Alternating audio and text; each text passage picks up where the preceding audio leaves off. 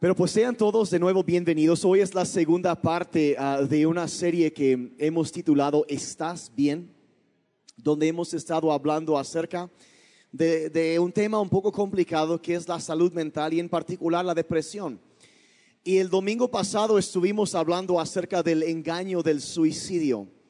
Ha habido una oleada y una epidemia de suicidio hoy en día con muchas causas y... Um, y quise empezar um, esta serie um, con ese tema porque es uh, extremadamente importante y hoy voy a entrar en un modo más de enseñanza que de predicación como la semana pasada, lo cual significa que básicamente voy a gritar menos.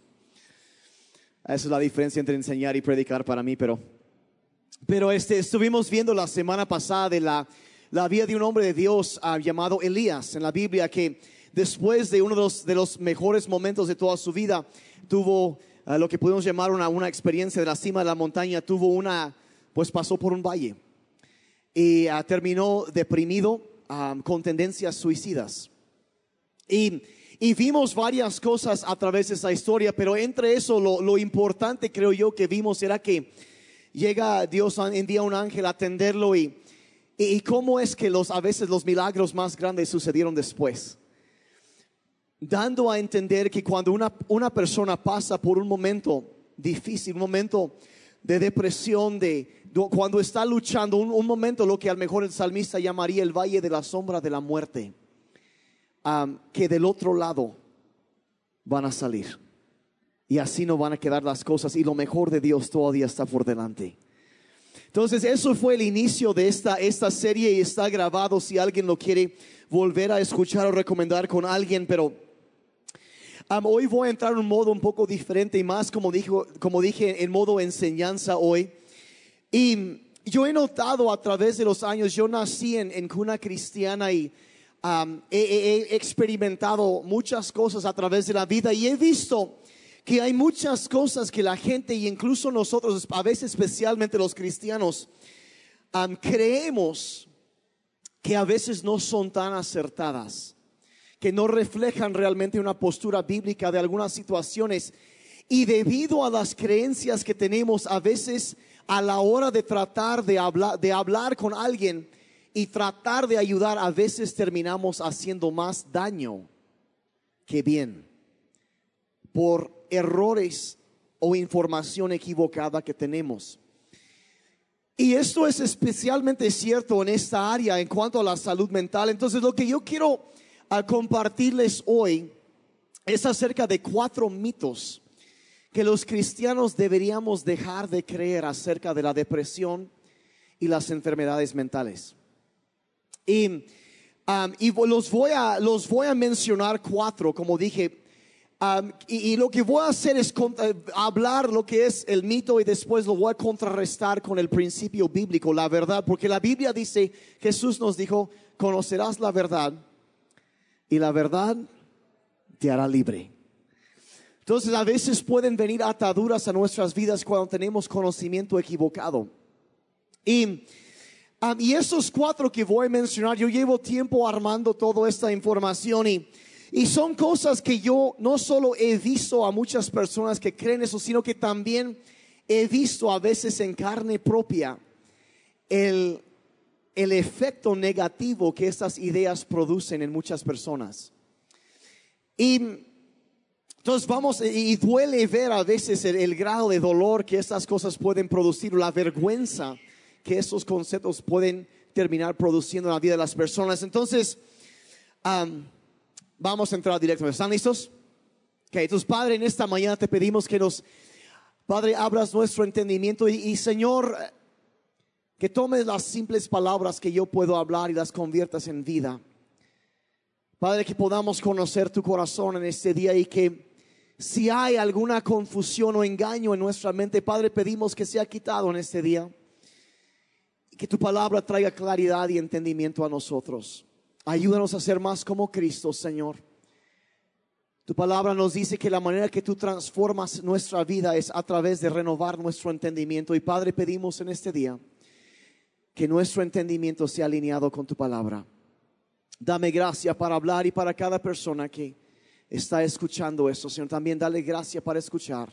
y que tu Espíritu Santo hable a través de mi vida para traer esperanza. Te pido en el nombre de Jesús. Todos dijeron amén. Ok. Amén. Vamos directo a esto. Mito número uno que los cristianos deberíamos dejar de creer. Que la depresión es un asunto de fe. Que la depresión es un asunto de fe. Primer mito que necesitamos quitar. Y lo menciono primero porque es al mejor el más importante de todos los que voy a mencionar. ¿Y dónde, dónde saco eso? Bueno, de los comentarios que yo he oído muchas veces de personas que cuando que dicen alguien está batallando y le dicen algo como lo siguiente. Un verdadero creyente nunca va a batallar con algo así. Lo cual obviamente es falso porque vimos la historia de Elías, un gran hombre de Dios, sufriendo, batallando con depresión, pero Dios lo saca del otro lado y no había acabado su ministerio. Hay una, incluso una versión de la Biblia, no sé si se acuerdan algunos de la escena de Jesucristo la noche antes de ser crucificado, cuando él estaba orando en el huerto de Getsemaní. ¿Algunos se acuerdan de esa escena? Donde él está orando ya muy de madrugada y los discípulos Ah, se quedan dormidos, ¿se acuerdan? E, y Él los va a despertar y se vuelven a quedar dormidos. Y hay una versión de la Biblia donde Jesús se acerca con ellos, si no mal me acuerdo es la versión Dios habla hoy. Y dice, Él dice, mi alma está muy angustiado y estoy deprimido hasta la muerte. El mismo Señor Jesucristo. Él batalló con eso. David batalló con eso. El rey Saúl batalló con eso. El profeta Jeremías, ni hablar.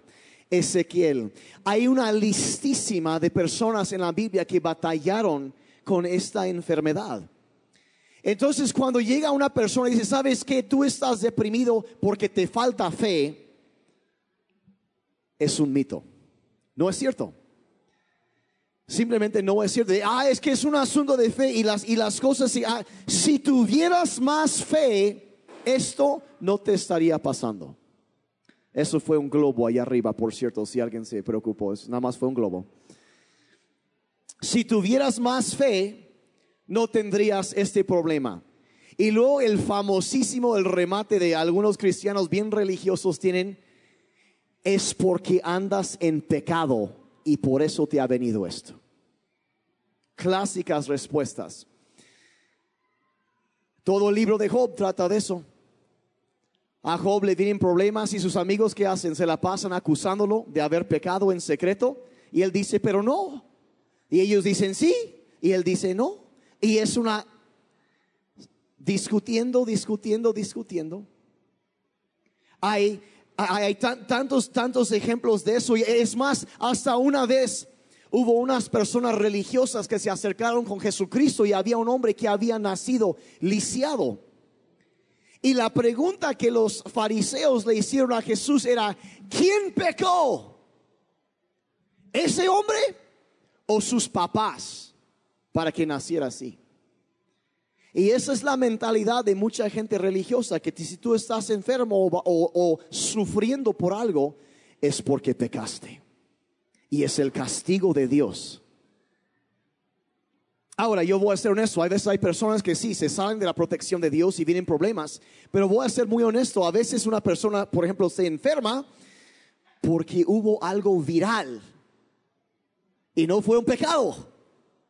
Y a veces cometemos el error de sobre espiritualizar muchas cosas. Y en lugar de ayudar a la gente que está batallando en un momento difícil, llegamos y a veces lo rematamos con nuestros comentarios. Yo tengo experiencia con eso.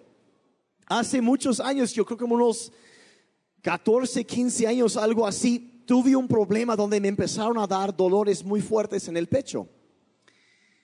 Y, así de la nada, y yo pues era joven, o sea, veintitantos, y eh, cuántos, veinticuantos, porque me quieren fechar, ¿verdad? Pero, y, me fui con un doctor, me mandaron con un cardiólogo, me mandaron a hacer un montón de estudios y, ah, y, al fin lo que decidieron y checaron, mi presión arterial estaba botadísima y, Y yo, ¿qué pasó? Y pues mi esposa estaba asustada porque pues hasta un doctor que nos hace el favor, Daniel, ya tienes que cuidarte, mira tu esposa tan joven y bonita. Qué ánimo, ¿no? Y bueno, entonces, total, que me diagnosticaron al final y el problema era que tenía, era una situación, una inflamación del pericardio de mi corazón, una parte de mi corazón, estaba inflamado y cuando respiraba el pulmón tocaba contra eso y hacía presión y me daba un dolor terrible, no podía respirar. Y pero me dijeron que la causa central de todo, ¿qué otra causa hay cuando tienes veintitantos años que tu presión está en 165 sobre algo y dices por estrés? Tienes que tratar con el estrés en tu vida y todo. Ah, ok. Entonces ya me dieron medicamento para desinflamar y todo tranquilo, pero esporádicamente otra vez cuando había un problema ya estaba muy estresado y me empezaba a dar la misma situación. Y nunca me olvidaré el día que estaba en presencia de un grupo de cristianos con las mejores intenciones, pero no muy bien informados, me dio un dolor que me casi me tiró al suelo. Y no podía respirar, no podía hablar. Y uno de ellos se levanta, estás en pecado y por eso te está pasando. Tienes que arrepentirte. Ahora acuérdense de la causa del problema estrés. ¿Creen ustedes que sus comentarios fueron de gran ayuda para mí? Estás mal. Arrepiéntete. Me hundió peor. Me hizo más daño que bien la idea equivocada que la gente bien intencionada, más mal informada, tenía acerca de esa situación. Entonces, en lugar de ayudar, terminaron hiriéndome más y agraviando el problema. Y miren, la verdad es que en lugar de ayudar, me echaron más gasolina al fuego. Y lamentablemente a veces los cristianos hacemos eso con personas que están sufriendo o batallando con una enfermedad mental. Si tuvieras más fe, sanarías. Y, es, es, es, impresionante, ha pasado con mucha gente que sufre de la depresión y comentarios hirientes que terminan hundiendo más e hiriendo a las personas. Mire que queden bien claro, una enfermedad que viene a nuestra vida no es el resultado del pecado, sino la prueba que vivimos en un mundo caído. Existen enfermedades. A veces hay momentos y es más, la verdad de todos los mitos que voy a mencionar hoy, creo que este es el peor de todos porque porque es algo que es opuesto al evangelio de Jesucristo. Totalmente opuesto. ¿Por qué? Porque Dios nunca nos prometió una vida libre de sufrimientos. Nunca lo hizo. Si alguien te dijo cuando te acercas a Cristo tus problemas se acabaron, te mintieron vilmente. Y todos, ah, sí. Jesucristo mismo dijo lo siguiente, dice, en este mundo tendrán aflicción. Dice, pero confíen, yo he vencido al mundo. ¿Y qué es lo que estaba diciendo? Estaba diciendo, ¿sabes qué? En un mundo caído, lleno de personas pecadoras, donde hay tanto, tanto, tanta cosa mala que sucede, o sea, va a, llegará el momento en donde Él va a venir, va a imponer orden y se va a acabar el sufrimiento. Llegará el momento donde Él acaba con la maldad y destruye para siempre, pero todavía no ha llegado ese momento y vivimos en un mundo donde lamentablemente la enfermedad y el sufrimiento y el dolor son parte natural de nuestras vidas.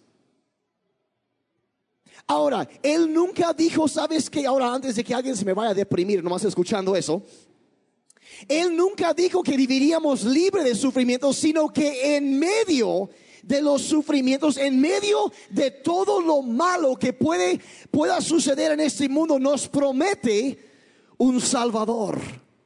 Nos promete un consolador y nos promete un amigo que nunca nos va a dejar y nunca nos va a abandonar. Hay alguien que va a estar ahí junto a nosotros en Isaías 43, verso 2. Dice, cuando pases por aguas profundas, yo estaré contigo. Fíjense que no dice si es que pasan como si fuera algo posiblemente opcional. No. Dice, ¿cuándo? O sea, llegará el momento, llegarán momentos en donde sí decimos, bueno, ¿qué está pasando? Pero dice, cuando pases por aguas profundos, yo estaré contigo. Cuando pases por ríos de dificultad, no te ahogarás. Y cuando pases por el fuego de la opresión, no te quemarás y las llamas no te consumirán. O sea, cuando sientes que te estás ahogando sin esperanza, Él ha prometido estar ahí junto a ti. Igual como vimos la semana pasada que en el peor momento de la vida de Elías, Dios estaba ahí tan cerca de él que podía susurrar y oírlo.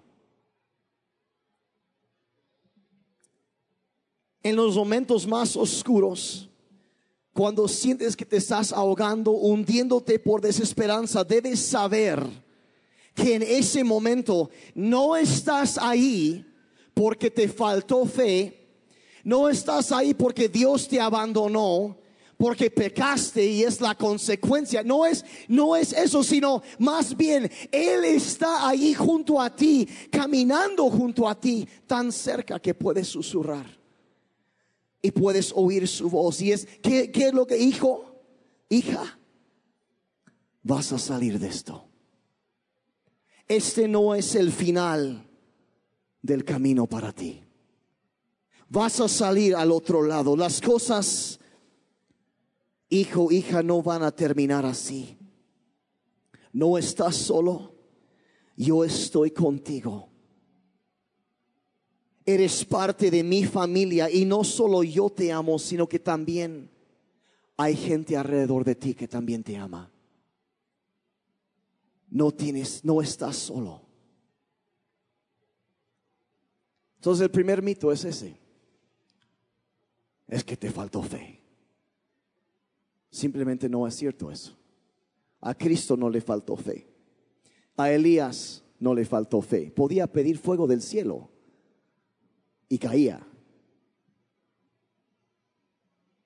Yo no puedo hacer eso. Y aún así él sufre. O sea, no es por una falta. Entonces el primer, el primer mito. El segundo viene como que ligado a esto, que es la depresión se quita nada más con la oración. Segundo mito que los cristianos deberíamos dejar de creer. Que, que la depresión se quita nada más con la oración. Tú nomás ponte a orar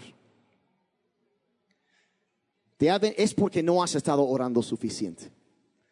Si hablara yo de experiencia propia aquí, lo que yo he visto en la vida de otros es cuando una persona pasa por momentos de oscuridad, ahí es donde más se ora. ¿A poco no? Es donde más se ora. Donde más empezamos a conocer de cerca a Dios y, y, y uno ora más que en otros tiempos, pero muchas veces simplemente la depresión no desapareció mágicamente. Ahora, quiero que entiendan, yo creo en el poder de la oración. Yo creo que la oración mueve la mano de Dios. Yo creo en eso. Yo creo que, que, Dios puede sanar cualquier cosa, pero también creo que nuestra vida de oración debe ir de la mano con nuestras acciones, que son ambas cosas, que debemos actuar también con fe. Y con nuestra obediencia y nuestras acciones es parte de ese, va, trabajamos juntos. Y yo me gusta resumir este concepto de la siguiente manera, que nosotros hacemos lo natural, hacemos lo sabio y también pedimos por la intervención sobrenatural. Voy a explicar qué significa eso, que hacemos lo natural, hacemos lo sabio y pedimos intervención sobrenatural. Por ejemplo, una persona que le diagnostican diabetes, por ejemplo.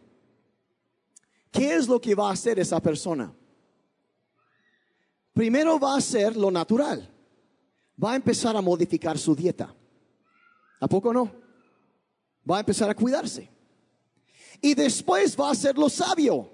Va a buscar ayuda médica para que le den un tratamiento y que lo lleve adelante. ¿Verdad que sí? Y a poco no, número tres, también no va a pedir a Dios su ayuda.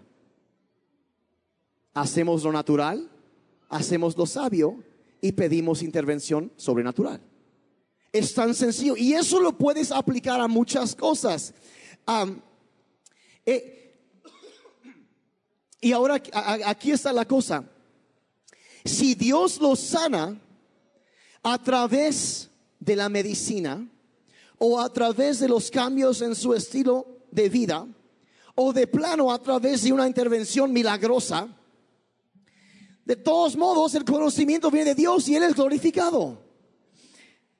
Mira, hay un ejemplo bíblico de eso, de personas trabajando, hay muchos ejemplos, pero ¿se acuerdan quizá de un día que Jesús asistió a una boda en Caná de Galilea?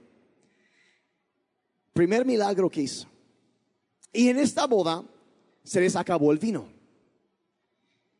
Entonces, y siempre he visto cómo esta historia juega con la teología de algunos, pero no voy a meterme en esto, pero, pero bueno. La madre de Jesús, María, le dice a los sirvientes, hagan, le dice a Jesús primero, oye, les falta vino. Y él dice, oye, pues todavía no es mi rollo. O sea, eh, parafraseado es el Evangelio según San Daniel capítulo 3, ¿sale? Todavía no es mi rollo. Entonces, entonces ella se voltea con los sirvientes y dicen, todo lo que él les diga, hagan eso. Entonces en, Juan 2, verso 7, dice, Jesús dijo a los sirvientes, llenen de agua las tinajas. O sea, había unas tinajas ahí. Y les dice a los sirvientes, llenen de agua las tinajas. Y los sirvientes las llenaron hasta el borde. Ahora, ahí saben qué, qué sucede después sacan un poco del agua, pero ya convertido en vino, se lo llevan al encargado del banquete y él se queda maravillado y le dice al novio, oye, o sea, ustedes guardaron el mejor vino para el final y bueno, o sea, se hizo un milagro. Pero aquí está la cosa. Ellos llenaron primero las tinajas, ellos pusieron lo que ellos tenían. Y después, usando lo que ellos pusieron, Jesús hizo el milagro. Y eso es un patrón que ves a través de toda la Biblia. Por ejemplo, un niñito chiquito que trae su lunch y se lo da a Jesucristo. Cinco panes, dos peces. Le da lo poco que tiene y Cristo hace un milagro usando eso. Y esa historia, ese principio se repite una y otra y otra vez a través de la Biblia, desde David peleando con Goliat con una piedrita y Dios usando lo poco que él tenía para convertir en una gran victoria. O los 300 hombres de Gedeón, tantos tras decenas de miles de madianitas y Dios hace un milagro. ¿Por qué? Aquí, porque lo poco en las manos de Jesús se vuelve mucho. ¿Me están siguiendo? Ahora, ellos tuvieron que llenar esas tinajas. Ellos hicieron en lo natural lo que ellos podían hacer. Y Cristo lo que hizo lo sobrenatural, lo que Él podía hacer. Y yo creo que es hora que nosotros entendamos eso, que, que hay una manera en que podemos cooperar con Dios donde hay situaciones que tú y yo enfrentamos, donde podemos, por decirlo así, llenar esas tinajas con agua y después confiar en que Cristo va a hacer el milagro. O sea, ponemos de nuestra parte, hacemos lo natural, hacemos lo sabio y confiamos en Dios por la intervención sobrenatural. Tan re serios. Yo quisiera estirar su manera de, pensar ahorita. Dije todo eso por decir lo siguiente, yo sé que eso no es para todos, pero para algunos, a veces yo oigo hablar a cristianos que, francamente, yo no entiendo el problema que algunos tienen con tomar medicina. Ahora, yo entiendo que hay medicamentos que tienen secuelas y yo, yo entiendo eso, lo entiendo. Pero decir que es una falta de fe o de espiritualidad tomar medicina y cuidarte, atenderte médicamente, francamente es ridículo, no es bíblico. Es, es, es una cosa y, carece de sustento bíblico. Es más, yo no sé si lo sabían, pero más de la tercera parte del Nuevo Testamento fue escrito por un doctor. ¿Sabían eso? El doctor Lucas, que escribió el Evangelio según San Lucas y el libro de Hechos, que en total es más que lo que Pablo escribió. Un doctor. O sea, el, eh, eh, oficio es algo que, la Biblia honra. La Biblia honra y, aparte de eso, ¿se acuerdan cuando Adán y Eva están en el, en el, el huerto de Edén? De las cosas que Dios se aparece y les empieza a decir, les dice, sojuzguen la tierra, o sea, dominen la tierra. En hebreo es kabash esa palabra y significa pisotear o dominar, usarlo para beneficio. Y yo honestamente, cuando yo veo, por ejemplo, la investigación médica, todo eso, lo que es la, la investigación, o sea, haz que lo que hay en la tierra trabaje para ti.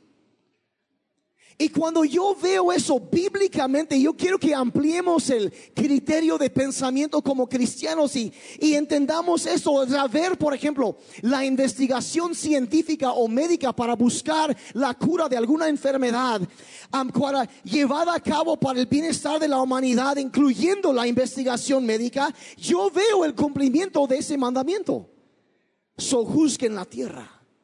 Haz que trabaje para ti encuentren las cosas que ayudan a traer sanidad y mejorar el bienestar de la gente que saque provecho. Miren, la verdad, si, si Dios, si tú estás enfermo, buscas ayuda médica y sanas, porque tomaste medicina, debes entender que no fue por una falta de fe, sino que Dios es glorificado aún en eso. Y les voy a decir por qué. Porque ¿quién le dio a los investigadores la capacidad de descubrir esa cura. Díganme si no fue Dios. Ahora, motivados quizá por los motivos incorrectos, porque querían ganar dinero, lo que sea, pero algo, ¿de dónde vino la capacidad de descubrir y traer sanidad? A veces Dios sana a través de la medicina también.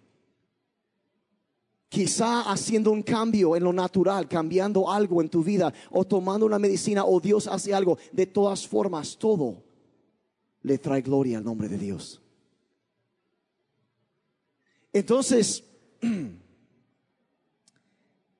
se quita nada más con la oración. No, hay que atenderte.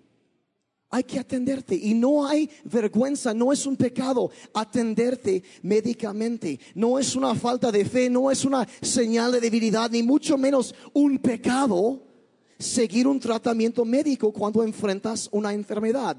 Hazlo natural, hazlo sabio y pide por intervención sobrenatural. ¿Me están siguiendo? Están bien serios, ¿eh? Ahí se fue toda mi teología. No, Dios es glorificado, Dios es glorificado. Las tres cosas. Entonces llegamos, entonces lo primero es que es un asunto de fe. El segundo mito es que ah, la depresión o la enfermedad mental se quita nada más con orar. Estás enfermos porque tienes que orar. No, no, no. Hay, somos seres tripartitos.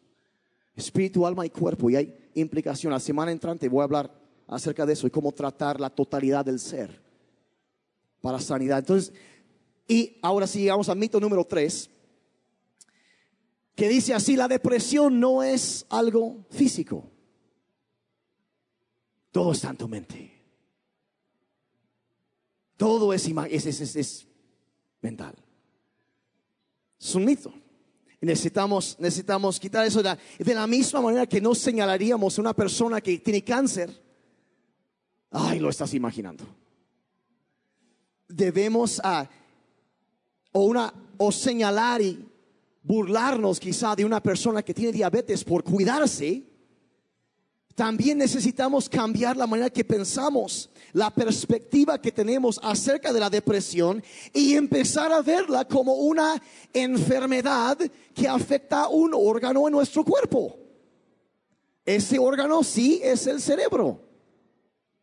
Y porque tiene problemas empieza a afectar los pensamientos y las emociones y, y sí desencadena una situación espiritual también, pero necesitamos entender que es, es una enfermedad y hasta no entender eso no se puede tratar bien.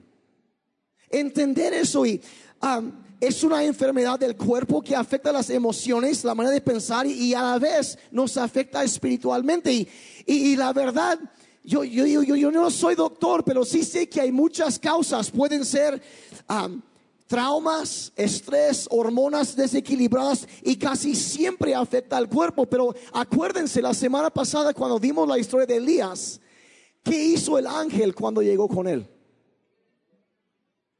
Le dio de comer, hidratarse bien y descansar. A veces la cosa más espiritual que puedes hacer es tomarte una siesta. Jesús tomaba siestas. Solo que no en la reunión, ¿eh? Eso no es muy espiritual. Bueno, el ángel que hace lleva, no lo llegó a sermonear. Elías te falta fe y es por eso que estás aquí. Elías, todo eso está en tu mente, ya, no manches, ya, supéralo. No. Entiende que es algo físico que necesita alimentarse bien, necesita hidratarse bien, necesita descansar bien. Menciono algo de paso, iba a decir eso la semana entrante, pero nada más para dejarlos pensando un poquito. ¿Cuántos de ustedes sabían que el cerebro es el órgano que más energía consume en tu cuerpo? En un día normal, consume aproximadamente 30% de las calorías que tu cuerpo usa. Usa mucha energía. Y es por eso que cuando tú estás, por ejemplo, si tú estás pensando en algo, preocupándote por algo, dándole vueltas a algo en tu mente y, le das y piensas, y, ay, es que va a pasar, y estás preocupándote por algo básicamente, terminas, te sientes físicamente cansado. No es solo en tu mente, agotaste tu reserva de energía pensando. Y de la misma manera, como decía antes, como hay órganos que necesitan ciertas sustancias para funcionar bien, igual y los gansitos no alimentan tan bien el cerebro. Entonces, la dieta y la alimentación que tenemos afecta. Ah, es que estoy todo como que, hijo, no me está. Tiene que ver muchas veces con la alimentación. Es algo físico. Y hay maneras de alimentarnos, de cuidarnos que pueden ayudar a mejorar la salud física del órgano. Eso vamos a ver la semana entrante. Pero lo que voy aquí es el ángel llega no para sermonear, no para regañar, sino para alimentar y ayudar a descansar a Elías. Y nuestra perspectiva de la depresión necesita cambiar para que en lugar de rechazar y atacar a aquellos que están sufriendo, nosotros podemos abrazarlos y ayudarles, cambiando la manera de pensar. ¿Me están siguiendo? ¿Sí? Ok. Entonces ya, número cuatro, y con eso ya voy a terminar. Es el mito que dice, no se debe hablar de la depresión. Ay, no, no, no, no hables de eso porque te va a suceder. Es como invocar la llorona o algo así, no sé, o sea, Ay, no lo mencionas porque te va a pasar. No hables de eso. Es un mito que es un error garrafal, una mentira del diablo que necesitamos tirar en la basura ya esta, este, esta idea. No se debe hablar de eso, no se, no se habla, es, ay, es por señal de debilidad. No, no, no, es una enfermedad, la verdad. Tiene que caer, miren, la depresión es una enfermedad, ojo, que tanto causa como se alimenta de el aislamiento. Lo causa. ¿Se acuerdan la semana pasada cuando hablamos de Elías que él empezó a aislarse? Dejó a su sirviente y se fue solo al desierto, huyendo y solo. Se aisló. Y, y la verdad es que la depresión se agudiza en el aislamiento. Lo vimos en la vida de, de, Elías, que él empieza a pensar y se acuerdan cómo su, su pensamiento no era confiable y empezó a pensar ya en suicidio. Ah, yo soy el único y se hundió en sus pensamientos estando solo. La depresión se agudiza en el aislamiento. Y lo que trata de hacer esta enfermedad es aislarnos, alejarnos de los demás para poder quebrantarnos en la soledad. Y tenemos que luchar en contra de esto. Tanto en nuestras vidas, sino el momento que menos quieres estar con otras personas es el momento cuando más necesitas estar con ellas. Y cuando tú ves a una persona, quizá un hijo, un pariente, alguien que empieza a encerrarse, a alejarse, acércate con ellos, búscalos, porque la depresión se agudiza en el aislamiento, en la soledad. Y, es como decía el domingo pasado, inicien una conversación, empiecen a platicar, no los dejen solos. Si tú estás luchando y quieres, quieres aislarte y, y encerrarte, aguántatelo, acércate con alguien y empieza una conversación, busca ayuda, no te encierres, no pelees solo o sola tus batallas. Busca, busca ayuda. Por eso digo que esto es, una, es un mito, que no se debe hablar de eso. Se tiene que hablar se tiene que abordar, se tiene que decir para tratar de rescatar y ayudar a las personas. Y, la Biblia está llena de personas que, que una y otra vez en medio de su sufrimiento clamaron por ayuda, clamaron a otros, clamaron a Dios y Dios trajo esa ayuda que ellos necesitaban. Hay tantas historias que yo podría mencionar, pero hay uno que el salmista, por ejemplo, David, que tantas veces clamaba a Dios que batallaba con eso. Hubo una mujer llamada Ana en la Biblia que estaba deprimida porque no podía tener hijos. Y, ella se abrió con Dios, con otra, y Dios empezó a traer sanidad a su vida. Pero vean lo que el salmista escribió de esto, de quedarte callado y guardarte. Lo dice, mientras guardé silencio, mis huesos se fueron consumiendo por mi gemir todo el día. Si tú estás batallando con algo y hay una lucha en tu, en tu, en tu vida, en tu serie, mientras guardes silencio, eh, eh, mis huesos, sea, el esqueleto, lo que te sostiene, empezó a consumirse por dentro. Mientras guardaba silencio, dice. Pero cuando empiezas a abrir, a sacar eso, a hablar con alguien más, a acercarte con Dios y con otras personas, y Dios empieza a, sanar y a quitar eso. Vean lo que dice el siguiente texto, no quiero que se malinterprete. Pero hay un, hay un, una verdad aquí, dice Santiago 5:16, confiésense los pecados unos a otros y oren los unos por los otros para que sean sanados. Ahora quiero dejar bien en claro que la depresión no es un pecado.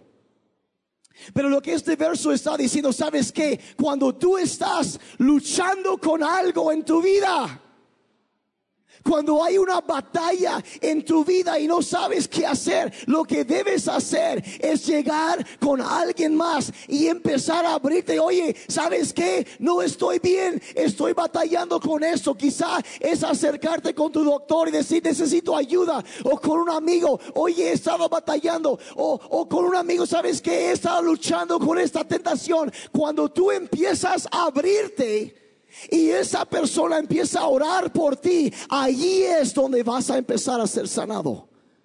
Pero mientras guardas silencio, aquello que te sostiene se va consumiendo por dentro. El verso continúa diciendo que la oración ferviente de una persona justa tiene mucho poder y da resultados maravillosos.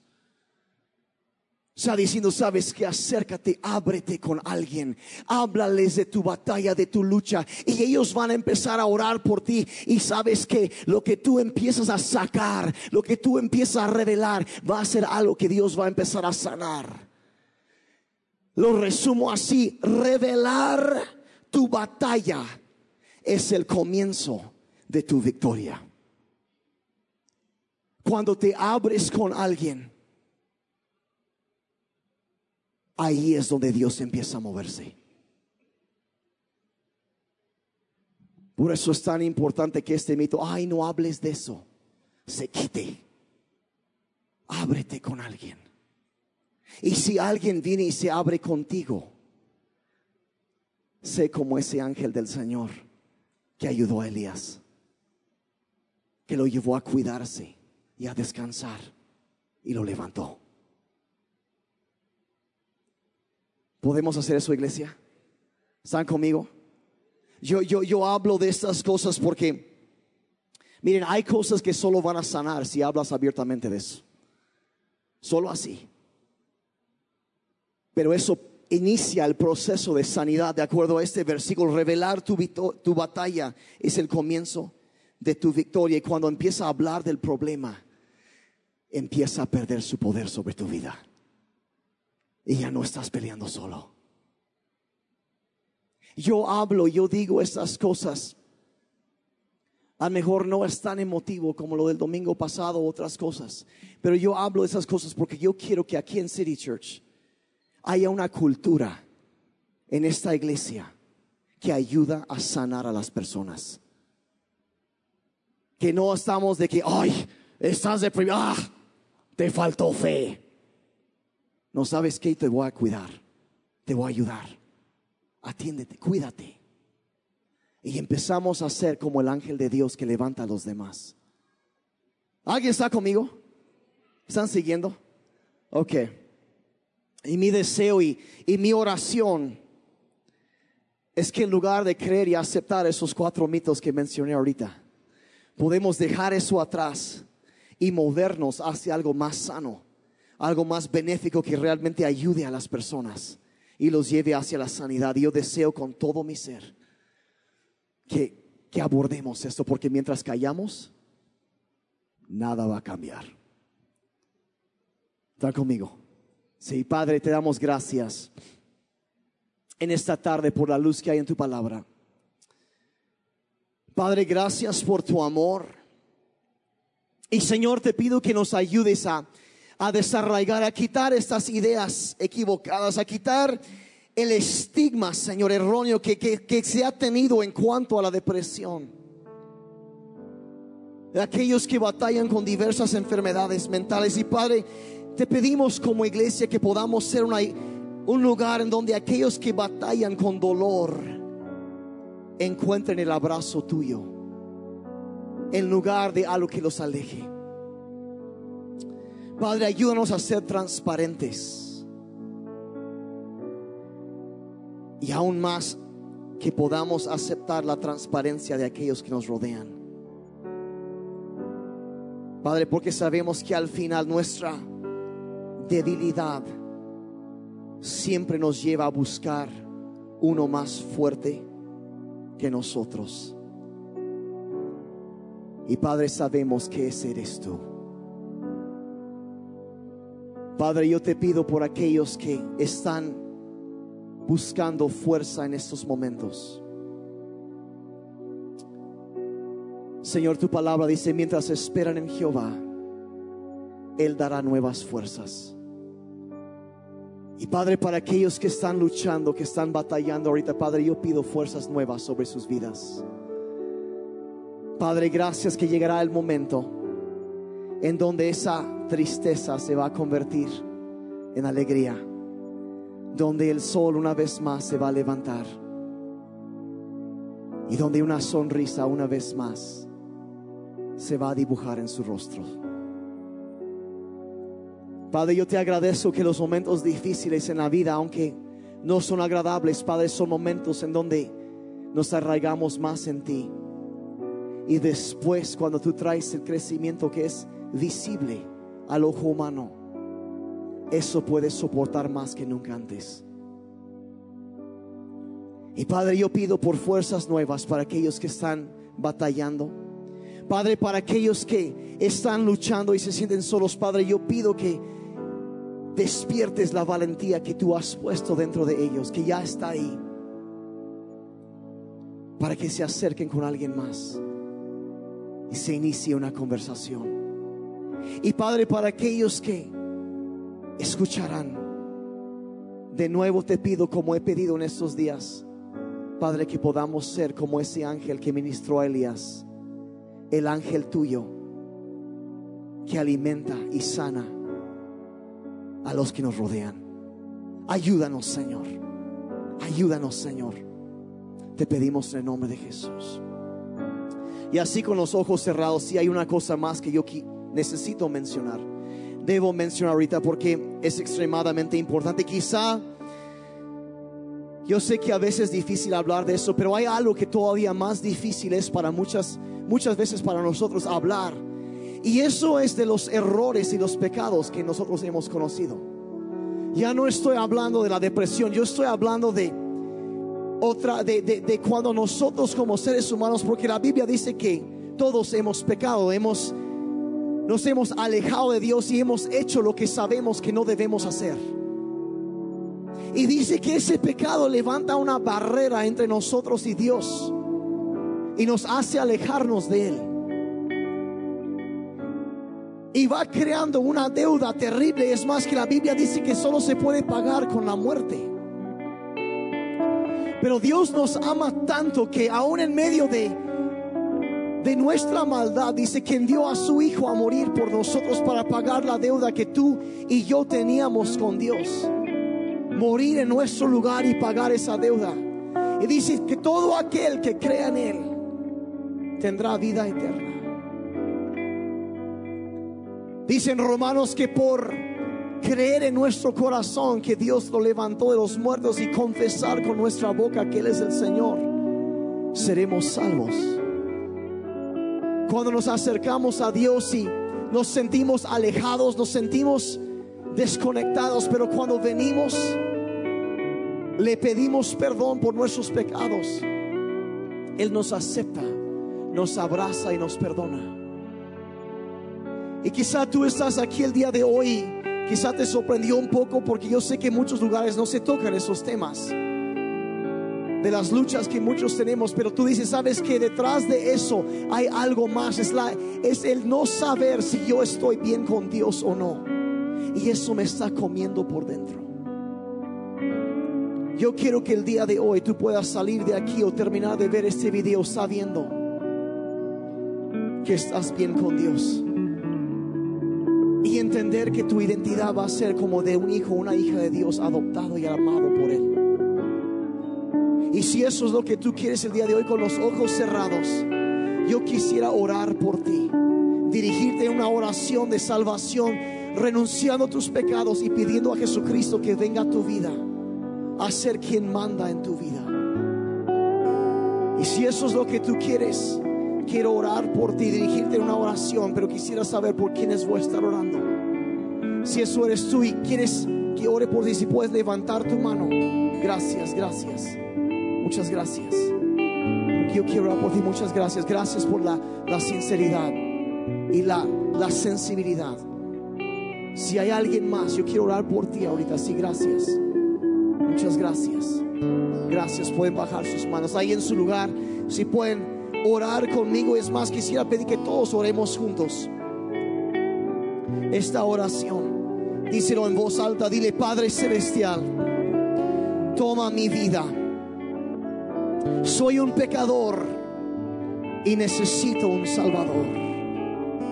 Jesús, sálvame. Perdóname por todos mis pecados. Moriste por mí para que yo pudiera vivir para ti. Lléname con tu espíritu.